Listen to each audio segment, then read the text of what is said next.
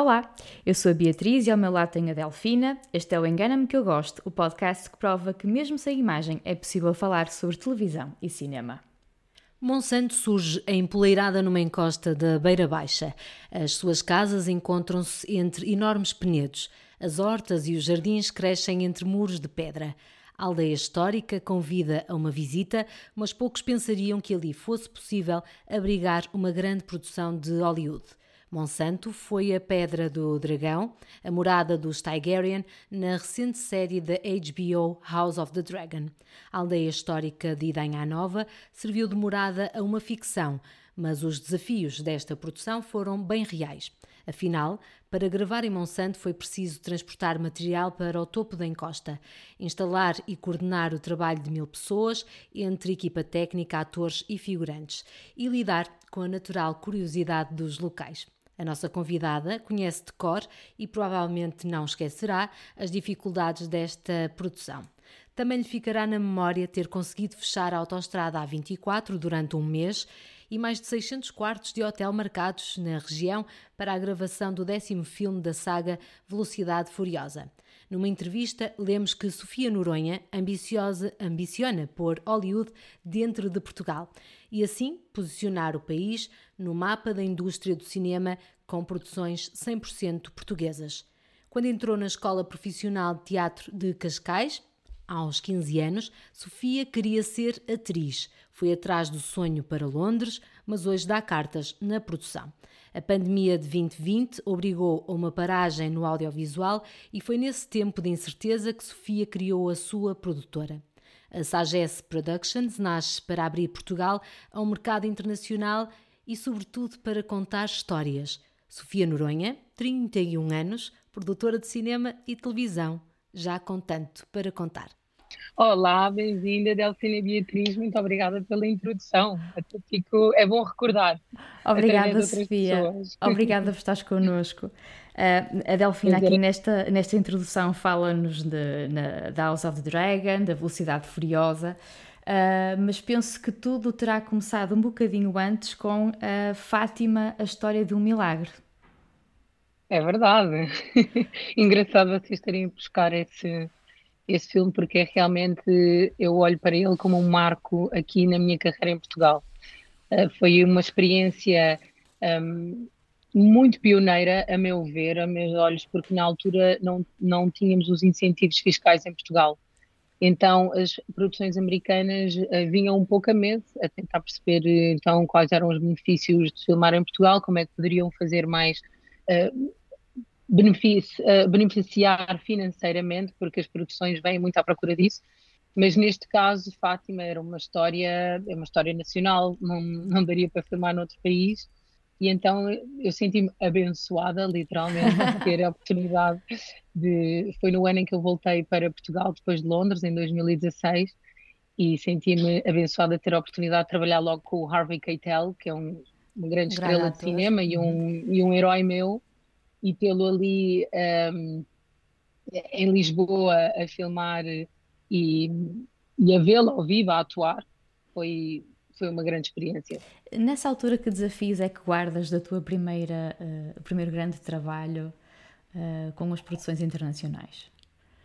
Um, olhando para trás, eu, eu pergunto-me como é que eu tive a coragem de fazer uma coisa que na verdade eu não conhecia tanto a indústria nacional e essa foi a, grande dificuldade, porque eu tinha vivido sete anos em Londres, um, a, minha, a minha carreira toda profissional tinha sido em Londres e chegar a Portugal é preciso ter algum entendimento de como é que a, a, indústria funciona, não é apenas entender como o cliente funciona, mas temos que entender como a indústria aqui as suas regras e, e quais é são as suas prioridades. E para mim esse foi o maior desafio foi ter que ligar a equipas que não me conheciam e eu não as conhecia, uh, a ter que marcar um bocadinho stand my point, não é? Uh, aqui em Portugal e fazer com que eu conseguisse pôr uma produção de, de pé, mas para isso foi preciso mesmo a ajuda das equipas locais. Tu uh, referiste Londres e que ti, uh, estiveste sete anos, uh, estiveste a estudar em Londres e foi aí que também deste aqueles primeiros passos, quer como atriz, mas também quer como produtora, mas ligada ao teatro. O que é que te fez regressar em Portugal? O que é que te fez fechar este ciclo de, de sete anos? Um, na verdade, eu não tencionava voltar a Portugal. Foi o ano do Brexit, por isso, claro que as coisas estavam um bocadinho uh, shaken, não sei uhum. dizer em português, mas uh, ninguém sabia muito como é que seria o futuro. Exato. Um, e eu, na altura, tinha produzido um musical chamado Once in Fado. Um, uhum. No final dos meus estudos, uh, ou seja, era uma mistura entre um projeto que eu tinha que entregar para a universidade com um projeto que eu já uh, quis ter, ter feito uh, na altura em Londres, que era trazer um bocadinho do fado a Londres. O que é que era esta ideia, o que é que acontecia em Portugal, o que é que é uma casa de fados, um, a magia que acontece lá e trazer lá a Londres. Porque não é a mesma coisa trazer um, um cantor ou um fadista e ele cantar num concerto. Não é a mesma coisa. Uma casa de fados tem todo o ambiente. E então, juntamente com um colega meu, que era o Manel Marçal, e com o, o, ambiente do fado, nós decidimos criar este tal musical, que era uma, uma experiência imersiva em que a pessoa entrava, neste caso a, a venue chamava-se Village Underground, que é o que nós também temos em Lisboa, mas a original é em Londres, em East London, e aquilo de repente estávamos em Lisboa, nas casas de fado, entrávamos, tínhamos a calçada, os cenários eram, eram mesmo a, a fingir que eram as, as ruas de Alfama, tínhamos pastéis nata, tínhamos chouriços, e depois era o, o, cenário em si, o palco, eram mesas como se estivéssemos mesmo numa, no centro de uma casa de fados em que se podia jantar. E os atores por si, que eram também fadistas, cantavam e atuavam dentro de, deste cenário, então estava tudo envolvido.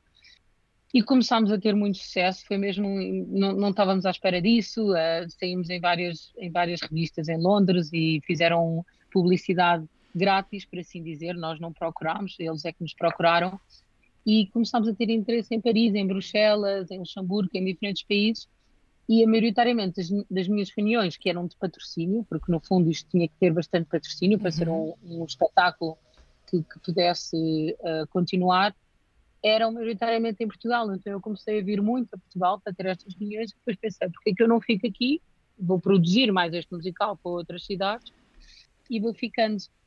Mas depois começámos a perceber que o espetáculo não era tão uh, financeiramente viável, começámos, pronto, a ter dificuldades normais no, no mundo do espetáculo e este filme apareceu-me o Fátima e assim fui ficando. Não era um, e aqui estou. Exatamente, não era, e ainda bem, e não era um plano, mas, mas fez-te ficar e fez-te fazer esta troca, uh, então, de Londres por, por Portugal. Uh, e, mas aí, neste espetáculo, uh, Once in Fado, uh, tu ainda estavas muito, embora fosse uma experiência imersiva, mas muito ligada ao aspecto teatral da coisa, não é? E não ao cinema. Sim, eu na altura também trabalhava, eu tinha hum, estágios em duas produtoras em que já trabalhava com documentários, uh, fazia mais uh, um bocadinho a parte que ninguém vê, que não é, pode não ser tanta produção on set, mas é procurar arquivos, procurar licenças, uh, procurar uh, imagens que sejam necessárias de outros tempos, e, isto, por exemplo, no trabalho documentário é muito necessário, uhum. e é uma coisa, é, é mesmo uma função fundamental que as pessoas esquecem de, de incluir quando se percebe, num, num, quando se vê um produto final. Mas, mas eu já trabalhava em cinema, mas tá, era sempre uma inclinação entre teatro e cinema, sem dúvida. Era é uma mistura, sendo que cinema consegue viajar mais e eu tenho muito interesse nisso. em conhecer o mundo. Eh, no início tu falavas da questão uh, dos incentivos do Estado, da importância. Um, houve, havendo mais incentivos em Portugal uh, para as gravações internacionais, uh, será um mercado mais apetecível? Sem dúvida. E isso tem sido uma, uma não é um, problema, porque é uma situação que está a ser resolvida, mas é sem dúvida um obstáculo para nós produtores avançarmos, porque a incerteza do que é que vai acontecer ou não com os incentivos é sempre um, uma forma de, de nos atrasar onde está a indústria internacional lá fora, porque os incentivos é, são uh, leis que, eles, que outros governos uh, aceitam cada governo, não é? E essa é, a dificuldade, é sempre que muda um governo, as leis podem mudar também. Uhum. Um, as leis, ou neste caso os fundos, não é? Um, e, e, temos sempre esta incerteza do que é que irá acontecer para o futuro. Não é uma coisa que nós uh, possamos contar uh, a longo prazo e isso é difícil explicar aos nossos clientes, principalmente americanos, do qual estão habituados a contar com isto a longo prazo. Mas quando tu falas de incentivos, eh, queres concretizar, ou seja, o que, é que, o que é que se faz lá fora eh, que outros governos fazem para tornar os seus países e etc., as suas regiões mais apetecíveis para este tipo de produção? Porque estes incentivos, para quem nos está a ouvir, é um dar, mas é também um receber. Ou seja, uh, não estamos aqui a falar de um subsídio, estamos a falar mesmo de um incentivo. Venham cá, pode ser mais barato em termos de produção, mas nós também vamos cativar aqui a riqueza. É isso, não é? Correto, exatamente. E há vários tipos de sistema. E aqui é que Portugal, como entrou um bocadinho mais atrás de outros países na Europa, como Espanha, França, o UK na altura, uh, os grandes países que têm produção, uh, Budapeste, que tem uma grande, a cidade de Budapeste tem uma grande uh, indústria internacional, a grande, o grande incentivo aqui é dizer, se vocês vierem filmar aqui, vocês pagam dois e nós devolvemos meio, ou pagam cinco nós devolvemos dois. Significa que um, eles poderiam ir filmar a outros países, mas tendo este incentivo fiscal é uma forma de eles virem para cá. Mas há sempre um, uh, um investimento direto no país. Eles contratam, têm, há regras, cada incentivo tem as suas regras, e para isso significa que têm que contratar equipas locais, têm que contratar uh, equipamento local, têm que contratar hotéis, têm que ter uh, transporte, têm que gastar só em despesas portuguesas e não em despesas internacionais. Por isso, é esta questão neste incentivo. Agora, Portugal, como chegou um bocadinho atrás, quisemos ter um, um sistema bastante. Um, uh, ah, ai, como é que se chama a palavra? Competitivo uhum. e fizemos um cash rebate. E um cash rebate significa que, uh, o, neste caso, o turismo criou um fundo que é como se fosse um mielheiro de um dinheiro para este propósito e não o contrário. O que é, que é o incentivo fiscal? É dizer, nós já sabemos que vamos contratar estes, eh, eh, estes meios todos, não é? Desde o equipamento, ao transporte, etc.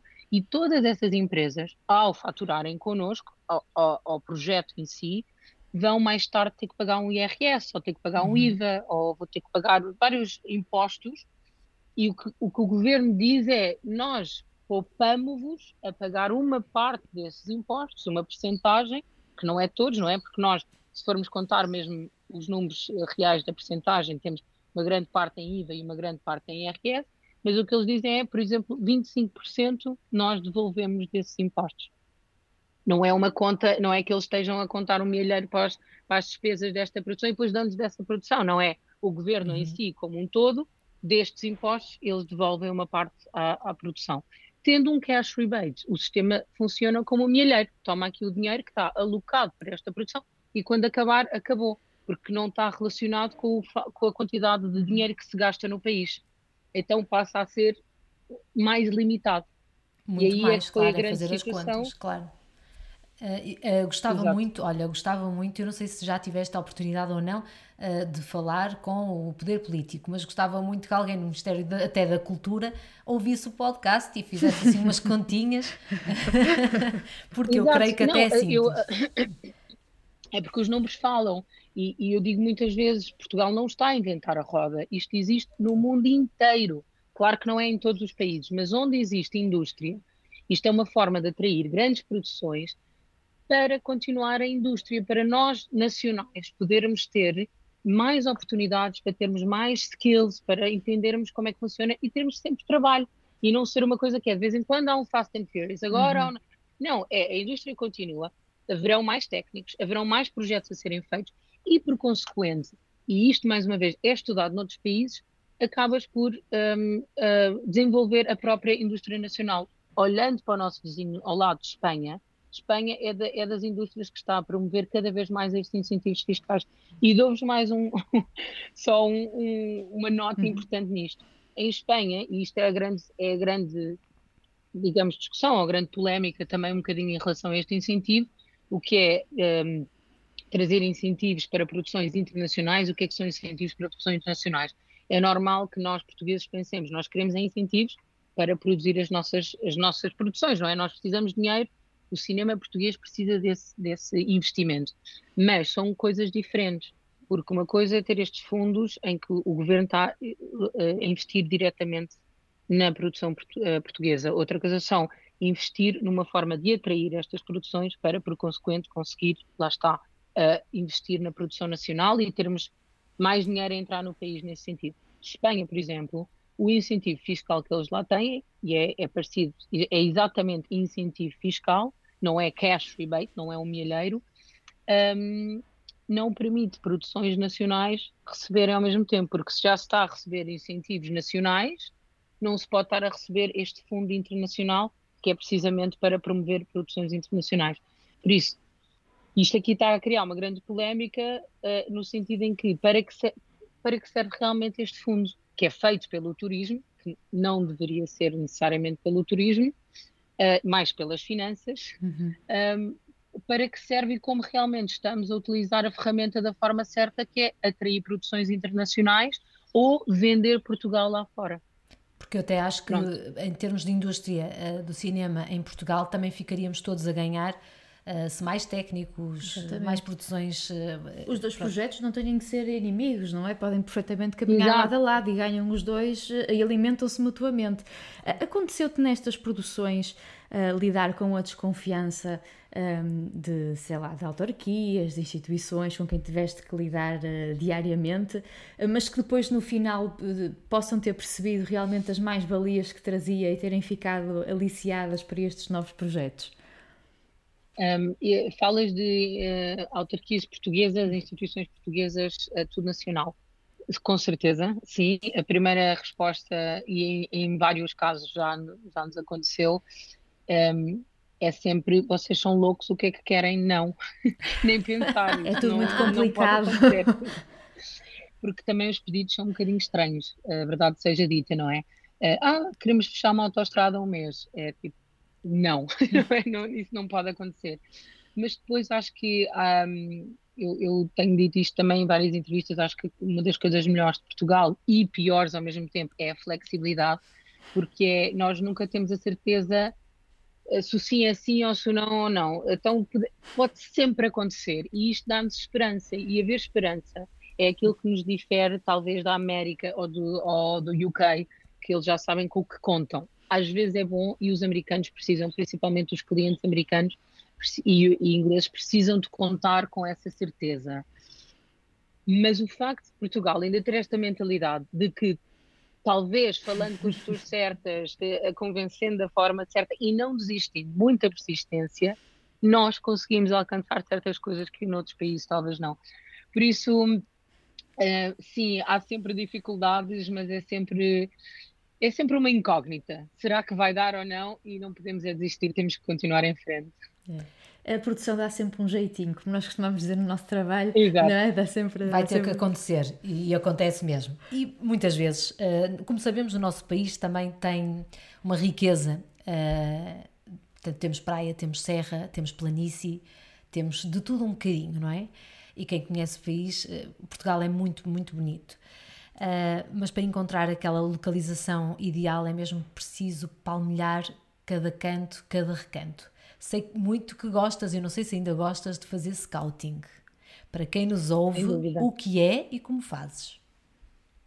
Scouting é das partes mais criativas do nosso trabalho, porque no fundo é vender o que temos de melhor, exatamente como, como disseste. Um, é termos uma parte muito criativa em um, entender o guião, em, em, perceber o que é que o realizador ou o escritor, neste caso, está à procura, mas também trazer um bocadinho do nosso conhecimento do país local e de certos, certos sítios que poderiam não necessariamente ser aquilo, aquilo que eles estavam à procura. Então, o processo em si é, eles mandam-nos um brief, pode ser, queremos uma casa, queremos um lago, um rio, e nós temos um bocadinho de perceber o que é que é uh, o melhor uh, visualmente juntamente com uh, logisticamente, que muitas vezes pode não dar, e muitas vezes também uh, relacionado com as licenças, porque há certos sítios que nós já sabemos que nem vale a pena tentar, porque vamos, vamos receber uma, uma nega e pode não, pode não ser o melhor para o cliente. até, até cria muitas vezes esse atrito que é nós mostramos alguma coisa e sabendo que já é difícil e que não vai dar, e eles depois ficam com aquela esperança, não, nós queríamos era mesmo aquele local. Por isso é preciso ter aqui muita atenção, é preciso ter conhecimento do país, uh, não, não está todo em mim, sem dúvida tem que ser uma equipa, uma equipa com conhecimento de várias zonas, um, ehm, várias cabeças a pensar, e depois lá vamos nós, com uma carrinha, dias a fio, meses às vezes, como foi com a, com a Velocidade Furiosa, uh, corremos o país de, de fio a pavio. E, e conhecermos sítios que nós próprios muitas vezes não conhecemos. E tu já tens um álbum de Portugal para apresentar ao Hollywood? Sempre, sempre. Na pastinha, quando eles dizem alguma coisa, já sabemos o que, o que ir buscar. Já correste de norte a sul, tiraste muitas fotografias, já ficaste a conhecer aí muita coisa, uh, certamente muita, muita. para apresentar e para trazer cá uh, boas produções ou mais produções. Quando nós falamos aqui em, em Hollywood, muitas pessoas pensam logo, claro que sim, na red carpet e nos, nos atores, em todo o glamour aqui envolvido. Mas antes deste glamour envolvido, há assim um suorzito nada glamouroso uh, de, toda, de toda uma produção, não é verdade?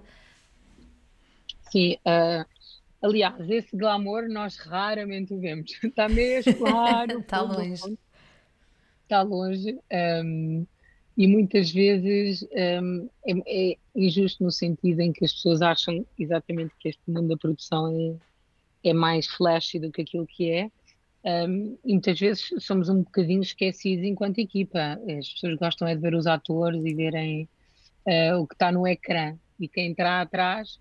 O mais interessante, e eu acho que nunca partilhei isto, para mim o interessante é ter esse glamour dentro da própria indústria. É nós, quem, quem trabalha na indústria, reconhecermos mutuamente e admirarmos mutuamente pelo trabalho. E para mim isso tem mais valor, talvez, do que alguém saber o meu trabalho como produtor ou saber o que é que eu fiz. Ou... Mas se eu, se eu sei que um fellow uh, worker, alguém que também, o meu colega, um, admira o meu trabalho, para mim isso tem mais valor. Tens Muito aqui duas admiradoras. Acho é. que tens muitas mais. Vamos criar o fã club. Vamos exato, criar o fã club. mas, mas percebo o que estás a dizer e acho que, e concordamos, não é? Sim, super, super. Apesar de trabalharmos em produção, mas ser diferente, uh, nós acho que, que, nos revemos nessa, nessa parte. Uh, às vezes é um bocadinho ingrato para o público porque acha que os programas são feitos pelos apresentadores e não entendem os meandros, os pormenores, o tempo que tu perdes uh, com pequenas coisas, como dizias, com licenças, com burocracias, só para começar, uhum. não é? Uh, mas depois no final uh, acho que a satisfação de ver o produto no ar uh, e mesmo pronto que não haja a admiração propriamente do público que não conhece nem, nem nós procuramos isso não é? Essa mas isso, o resultado final é completamente compensador ou, sim. Ou, e quando um colega chega e diz eu gostei gostei sim, daquele sim, conteúdo sim, e fizeste, sim, sim, sim, estiveste bem e fizeste bem. Acho que é, é isso mesmo. esta figura do produtor para nós pode ser um gestor de egos, um mandão, um pilar de união. O que é que é para ti um produtor aqui neste contexto de trabalho de equipa? É, engraçado porque eu, eu com o meu parceiro que também é produtor, falamos muito sobre isso e, e esta ideia tem, veio dele, mas eu, eu roubei-a. Então não lhe disse autor aqui gravado, mas ele sempre me disse que o produtor tinha três, três fases. Vou, vou ver se me lembro de todas, mas eu acho que é absolutamente verdade. Uh, é o padre, o bombeiro e, o, uh, e quem recolhe o lixo. Uhum. Então, o padre, porque o que nós fazemos maioritariamente é ouvir as confissões de outras pessoas. Porque eu fiz aquilo, porque eu fiz aquilo, o outro não disse isto, o outro disse aquilo. Estamos sempre a ouvir na confissão, como padre. Depois somos bombeiros, estamos sempre a apagar fogos. É só o que fazemos. É quando o fogo já está alto, é quando nós vamos. Só nos chama quando é o fogo. E estamos a recolher o lixo, porque quando há problemas ou quando há chatices, é tudo para nós e nós é que temos que apanhar com esta porcaria toda. Por isso, ser produtor é basicamente não, está muito, fases, esse, não é? esse resumo está perfeito. Acho que vamos roubar também. Eu até ia mais longe e na parte do, do, de recolher o lixo, diria mesmo quando toda a caravana, todo o circo não é? Eh, já, já terminou, há uhum. muitas coisas na produção que ainda estão por fazer, há muita, muita coisa que ainda está por fazer e o circo já lá vai, já foi para casa, já esqueceu o projeto e, e pronto, e nós ainda estamos a lidar com despesas. Literalmente, ainda a fechar séries que já estão no ar, já estão há um ano, ou filmes que já estrearam, já ninguém quer saber e nós ainda temos, falta a fatura, não sei o quê, falta o contrato, é, é que ninguém tem noção, ninguém tem noção do que é que fica para trás. Super. É o lixo, pois. tens trabalhado muito aqui com, tens trabalhado com produções uh, de orçamentos altos. Uh, com isto vêm certamente também maiores uh, requisitos. Uh, qual foi assim as coisas mais estranhas, mais esquisitas ou até extravagantes que já te pediram nestas produções? Um, eu acho que é assim desde, desde o mais pequeno, não é? Quando estamos a lidar com atores uh, muito conhecidos e que têm os seus os requisitos, que pronto, são pessoais e nem vale a pena partilhar, uhum. mas realmente chega a pormenores inimagináveis de, de, estarmos a tratar de coisas mesmo uh, ao detalhe. Um, por exemplo, o tecido do, dos, dos lençóis da cama não é? Nós temos que comprar tudo novo, o sabão, a, a comida, gomas específicas vindas não sei onde, é tudo o tipo de ovos orgânicos, a, a manteiga, ou seja, vai a esse pormenor, como temos pedidos, como eu expliquei, eh, como eu, como eu referi, dos helicópteros, não é? De repente uh, precisam de precisamos de ajuda de helicópteros, que não pode ser qualquer uh, companhia aérea que, que maneje helicópteros, porque que não têm esta este expertise uh, que a Força Aérea tem e é, e é desafiar entidades também que não estão acostumadas a isto e, e a tentar uh, trilhar um caminho nunca trilhado. Então acaba por ser muito desafiante. Nunca sabemos o que é que vem aí. Todos os dias é um pedido novo. Quando tu achas que já viste a coisa mais estranha, a seguir vem outra que consegue superar. consegue superar, é sempre, é sempre a adicionar. Ora, estás preocupada com os ovos, não é? Biológicos, e de repente há um helicóptero para, para, para colocar. Para levar. Mas os ovos são igualmente importantes ao helicóptero, isso super. é que é loucura. Isso é que é loucura. É tu eh, perceberes quais são as prioridades do teu dia e perceberes o que é que precisa de mais atenção. E, eu acho que e é depois gerir das... os egos no meio disto tudo. Exatamente, e às vezes os egos não são só dos atores, não é? Nós podemos associar não, não. mais a isso, mas às vezes lidar mesmo com a própria equipa. uh, é? Sem dúvida, não, sem dúvida. Gerir as expectativas. Sim, sim, exatamente. Uh, o nome da tua produtora, uh, Sagesse, tem algum segredo ou explicação? Sim, senhora. Uh, Sagesse significa sabedoria em algumas línguas, em latim, em italiano é sagenza, em francês, uh, em grego parece-me, é assim uma língua, é uma palavra que, que é flexível a várias línguas, mas veio também do facto de o meu avô costumava chamar-me sagesse. Porque eu, Sofia também significa sabedoria. Sim. E eu lembro de achar uma palavra assim diferente, especial, e quando, quando abri a empresa foi a primeira palavra que me veio, Sagesse. Um, e, e, sei que tenho tido bastantes dificuldades com o nome, mas eu acho que o nome vai vivendo por si. Ou seja, nós, nós damos luz a alguma coisa, a algum projeto, e depois ele cresce por si. E se tiver que ser conhecido e que se as pessoas tiverem que saber dizer, saberão. Não vale a pena eu tentar explicar, ou tentar mudar, ou tentar ser, ser fácil para os outros, se eu acho que o significado por si é fala por si. Olha a pergunta que toda a gente quer saber agora. E estão a recrutar? Isso estamos sempre, estamos sempre. Um, depende muito dos projetos. Agora estamos numa fase que é incrível porque estou com uma equipa espetacular que me apoia em tudo, um, só de mulheres neste momento, por isso tem sido uma, uma sinergia muito forte. Um, e, e, a partir dessa equipa núcleo, depois recrutamos para outros projetos, dependendo do, do, do tamanho. E como nós também trabalhamos em Espanha, neste, neste caso últimos, o último projeto foi em Espanha e o próximo também será em Espanha, até que o governo se decida em relação aos incentivos fiscais, uhum. deixa a dica. E o recado. Um, também eh, tentamos sempre trazer pessoas de Portugal para a Espanha, para terem esta experiência também lá fora, para perceberem como é que funciona e, e trazerem o que aprenderam para Portugal. E o que é que vocês estão a fazer atualmente, assim que podes contar? Uh, isto é sempre posso, não posso, não é? Mas, agora tivemos a filmar o Venom 3 em Espanha e agora tivemos que parar por causa da greve em Hollywood e, e se tudo correr bem, a greve vai acabar muito em breve e vamos conseguir continuar a produção. Mas mais projetos na calha? Certamente que sim. Sempre à pesca de, de novos projetos? Sem dúvida. Não, não, sem dúvida. Paralelamente das produções que estamos a filmar neste momento, estamos em desenvolvimento e estamos, eh, se Deus quiser, a começar um caminho ainda pioneiro para a SAGES, mas espero que com pernas para andar. A SAGES eh, foi criada ali na altura da pandemia, numa altura de estagnação de, é, de, de, produções. Uh, tinhas um feeling? Porque é que decidiste avançar nesta altura? Tanta incerteza? Era algo que já querias? É, não, foi uma pessoa muito especial, um amigo que veio, ele é assim, digo-lhe o meu anjinho da guarda, um, ehm, que ele disse: tens que abrir, agora é o momento para abrir. E eu, estás louco, no meio de uma pandemia, não, isto não vai, não vai funcionar, não, nem sei o que é que vai acontecer, mas certeza. Ele, não, não, não confia. E realmente assim foi. Não, não quero contar assim uhum. histórias esotéricas, mas a verdade é que aconteceu. Eu confiei, apesar do medo, e desde então não paramos. Tem sido um atrás do outro e, e tem tudo corrido muito bem, graças a Deus. Mantém essa amizade por perto. Uh,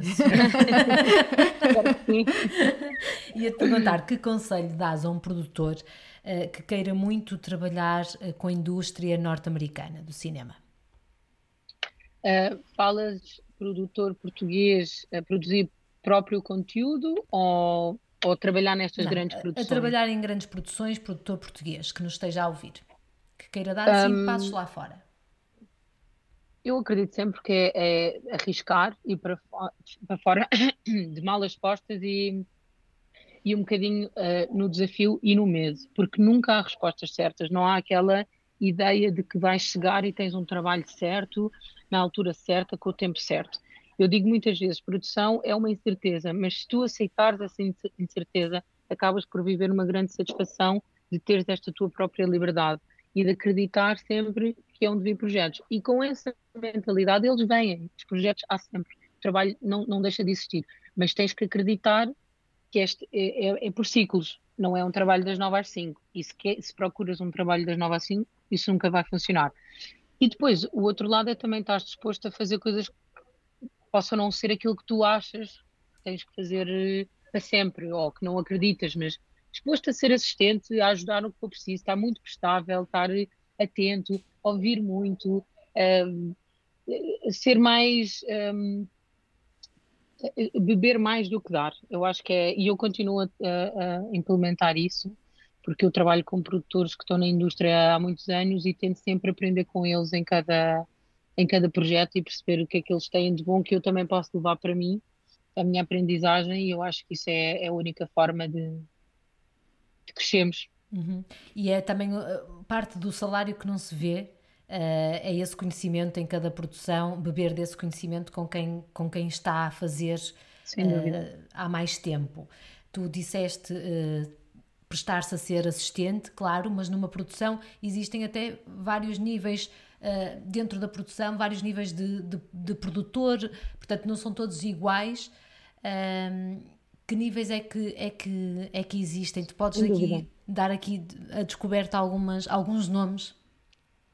Posso. Eu, eu vou falar um bocadinho nestas produções grandes internacionais, não tanto na produção nacional, porque são dois métodos de trabalho diferentes, diferentes. mas na produção uhum. internacional um, tens uh, o produtor, que é o dono do projeto, aquele que concedeu o projeto ou que está a trabalhar diretamente com o escritor, e é aquele que vai contratar outros produtores. Nós muitas vezes nos créditos vimos vários tipos de produtores, mas isto estar sempre associado a algum tipo de hum, acréscimo que eles fazem ao projeto. Por exemplo, um ator, que é ator, também decide ficar, também pede para ficar com créditos como produtor, porque também fica dono do projeto e porque também tem alguma um, responsabilidade sobre o seu próprio papel. Isso acontece muito. Os atores quererem ver e ter uma opinião sobre o final product.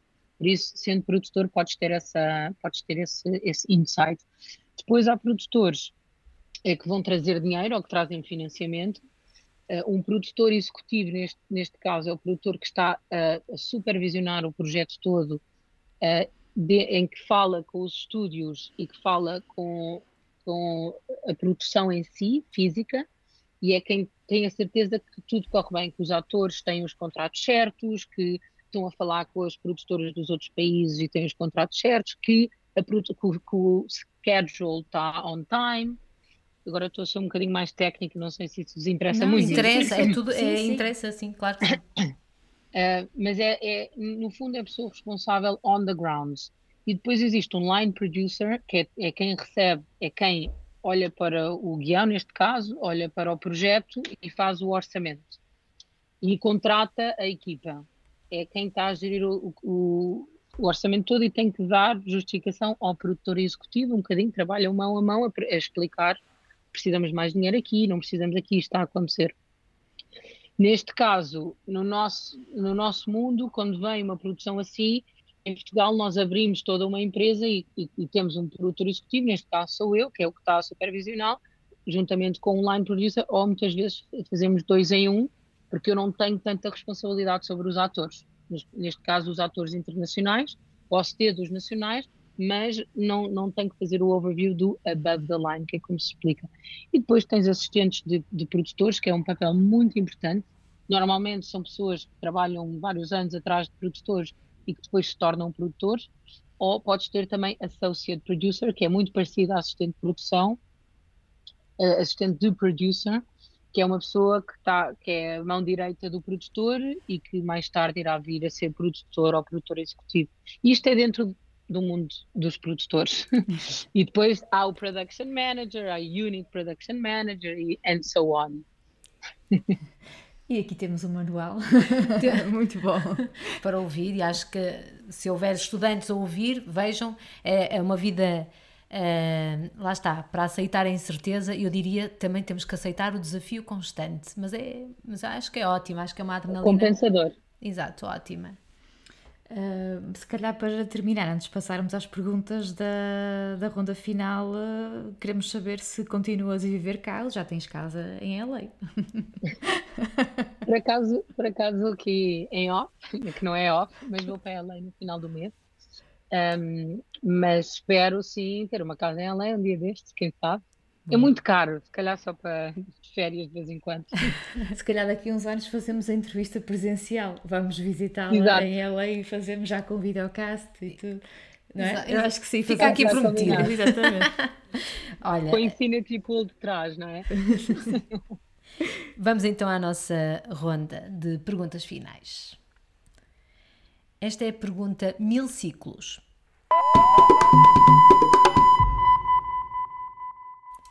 Qual é o teu guilty pleasure televisivo? Um, eu escrevi o, disse o Gossip Girl e o da Ferrani, que é da Chiara e do Fed. Adoro seguir a vida deles. Acho que é a vida glamour que eu nunca vou ter, mas é importante ver. Os Kardashians nunca vi, mas quem sabe um dia, não sei. Não sabe, sei se tenho tanta paciência. Sabe bem assim depois de um dia de trabalho, um bocadinho, não é? Ligar a televisão. É e desligar uma um vida mais glamourosa, não Exatamente, é? sim, sim, sim. Carpet. Exatamente. A pergunta mira técnica. Qual o conteúdo televisivo que mais te marcou?